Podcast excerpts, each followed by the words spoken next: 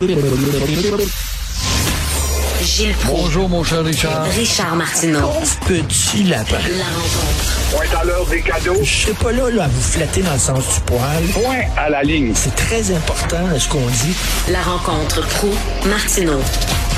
Alors, Gilles, vous voulez, euh, tiens, euh, une fois n'est pas coutume, féliciter un ministre euh, CAQIS, le ministre de l'Environnement, M. Benoît euh, Charette, qui a annoncé qu'il va augmenter signific- euh, significativement pardon, le prix de l'eau. Euh, il était d'ailleurs euh, à l'émission de Philippe Vincent Foisy ce matin, M. Charette. euh, euh, pardon, ah, c'est Jean Boulet, excusez-moi, c'est autre chose. Je voulais féliciter Jean Boulet.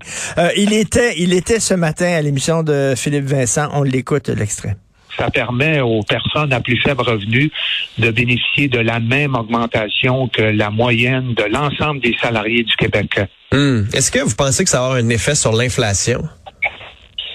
Non, très, très peu. Puis euh, je me souviens d'avoir lu une étude de l'IRIS euh, et euh, c'est un impact très, très marginal, là, peut-être 0,1 Alors, bien sûr, vous, vous- je suis convaincu que vous trouvez que c'est une bonne nouvelle qu'on augmente le prix de l'eau pour Ben, les entreprises étrangères, mais dire, ben là, la CAQ n'a pas beaucoup de, de ministres qui s'affirment.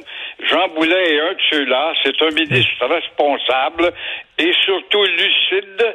N'est-il pas celui qui a osé dire que l'immigration, globalement, parlant en tout cas, euh, ne conjuguait pas avec le Québec et avec raison. Mais, mais, mais, monsieur euh, Gilles, Gilles, c'est ça, je parlais de, de M. Charette qui veut augmenter le prix de l'eau, qui est une bonne nouvelle. Il y a Jean Boulet qui veut augmenter, lui, le salaire minimum.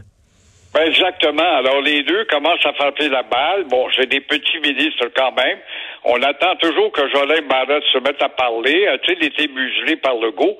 Parce que lui, il touche à des dossiers un peu plus euh, sensibles, tel l'identitaire. On n'a pas le droit de parler de ça. Mais de toute façon, oui, Jean Boulet, c'est un bon ministre. Il y avait eu ce courage-là. Puis là, la rectitude, l'hypocrisie l'avait blâmé. Alors, il arrive avec une augmentation de euh, 7% du salaire euh, minimum. C'est très bien. C'est bien, c'est bon, mais euh, est-ce qu'on peut imaginer que le petit propriétaire qui a un gros loyer à payer, qui a quelques employés, est capable de payer plus que ça? On a beau avoir l'organisation, euh, l'organisation du salaire euh, sans, sans dette, etc. Et euh, on veut combattre la pauvreté. Tout ça, c'est beau. C'est des vœux pieux qui ont toujours été dans le décor. Mais euh, Là, il est monté à 15,75 Il faut vraiment aller faire un tour. Richard, j'ai pas besoin de te convaincre là-dessus. Tu te promènes dans le centre-ville. Moi, je vais faire un tour souvent au Maïs Champlain, puis qui a des, millions, puis de l'embellir, puis des nouvelles boutiques. Si tu voyais le nombre de vitrines vides depuis janvier, ça, c'était des petits commerçants qui n'avaient pas les reins assez solides pour faire face à l'inflation d'une part, aux montées de loyer d'autre part. Alors, en faisant face à ces problèmes, eh bien, on peut s'inquiéter à savoir si on allait au-delà de 15,25 ça pourrait être dangereux pour nombre d'entre eux. De toute façon, le gouvernement du Québec est à la recherche de tellement de ronds de cuir. On manque d'employés ici, puis tel ministère, des ronds de cuir, puis des tampons, puis des gars capables de poinçonner, par voyons. Alors, qui aillent au, au gouvernement du Québec, ces employés-là, s'ils veulent gagner plus que 15,25 là est peut-être l'abreuvoir idéal pour aller au-dessus de 15,25 C'est ça, mais il y a des gens qui disent, bon, c'est un pas dans la bonne direction, mais sauf que dans les faits, sur le terrain, euh, c'est déjà au-delà de ça, là. Euh, le- le- Ben, exactement. C'est bien beau de dire les riches, les riches, c'est vrai.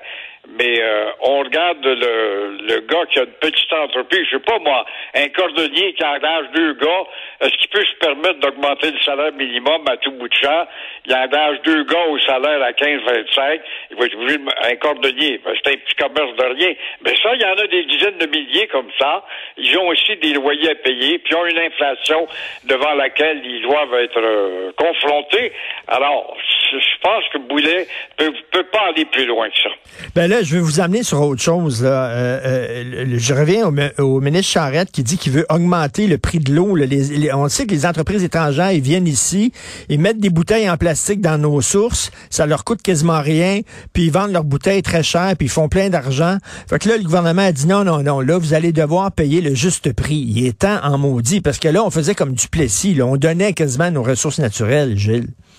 Oui, mais on amène des investisseurs dans le temps ouais. spécifique puis des emplois. Là, on amène des gars qui n'ont pas beaucoup d'emplois, qui rentrent un vilebrequin dans la terre de Mirabel pour sortir de l'eau, comme Naya, par exemple, ont été contents de dire ah, c'est de l'eau de, chez nous. C'est vrai, on est un des plus grands réservoirs d'eau potable au monde. Alors, il est extrêmement temps que cette ressource qui dort euh, serve aussi au profit, au gousset des Québécois, au service, parce que l'augmentation va servir à quelque chose, à une cause quelconque. Alors, c'est pas la première campagne électorale où on criait oui, oui, oui, va falloir augmenter l'eau, on est les arabes de l'eau, et puis on n'avait pas de courage, on avait peur de déplaire à l'investisseur. Là, c'est enfin décidé parce qu'on s'aperçoit que la rareté de l'eau va devenir justement une denrée très, très, très, très recherchée. Euh, on voit aujourd'hui encore une autre histoire de fraude amoureuse. Il y en a beaucoup ces temps-ci. D'entendre ça? Mais moi, je voudrais voir ces bonnes femmes ou ces bons hommes, ça doit être des bonnes femmes plus. Et là, en utilisant l'expression bonne femme, je suis le méchant macho arriéré mental, mais le bon Sogli Espoir, il a-tu le prénom, lui? Sogli Espoir, comme ainsi, un bon citoyen de la Côte d'Ivoire, qui euh, nous enrichit sûrement par sa culture. Il a quand même expédié quatre, euh, euh, combien? 800 000 dollars en Côte d'Ivoire, alors qu'il avait recueilli auprès de 39 Québécois ou Québécoises naïfs, les 39 naïfs Québécois. ils ne nous disent pas pourquoi. Ils ont été pris dans une histoire d'exploitation sentimentale. Mon Dieu, que c'est incroyable comment ce que l'affection est une lacune épouvantable et générale au Québec. Alors là, un beau parleur, est-ce qu'il voulait nous présenter un bordel quelconque et trouver des hommes ou des femmes à ces gens-là? Alors, ils, ont débouché, ces pauvres naïfs au total, 2 millions 400 000 Alors, euh, ça, commence à être sérieux. Sogli Espoir, euh, ben là, il est menacé dans la prison. Mais en attendant, Sogli, il n'a pas fait des gros efforts. Il est débarqué du bateau et puis il est rentré à 150 000 dollars de commission.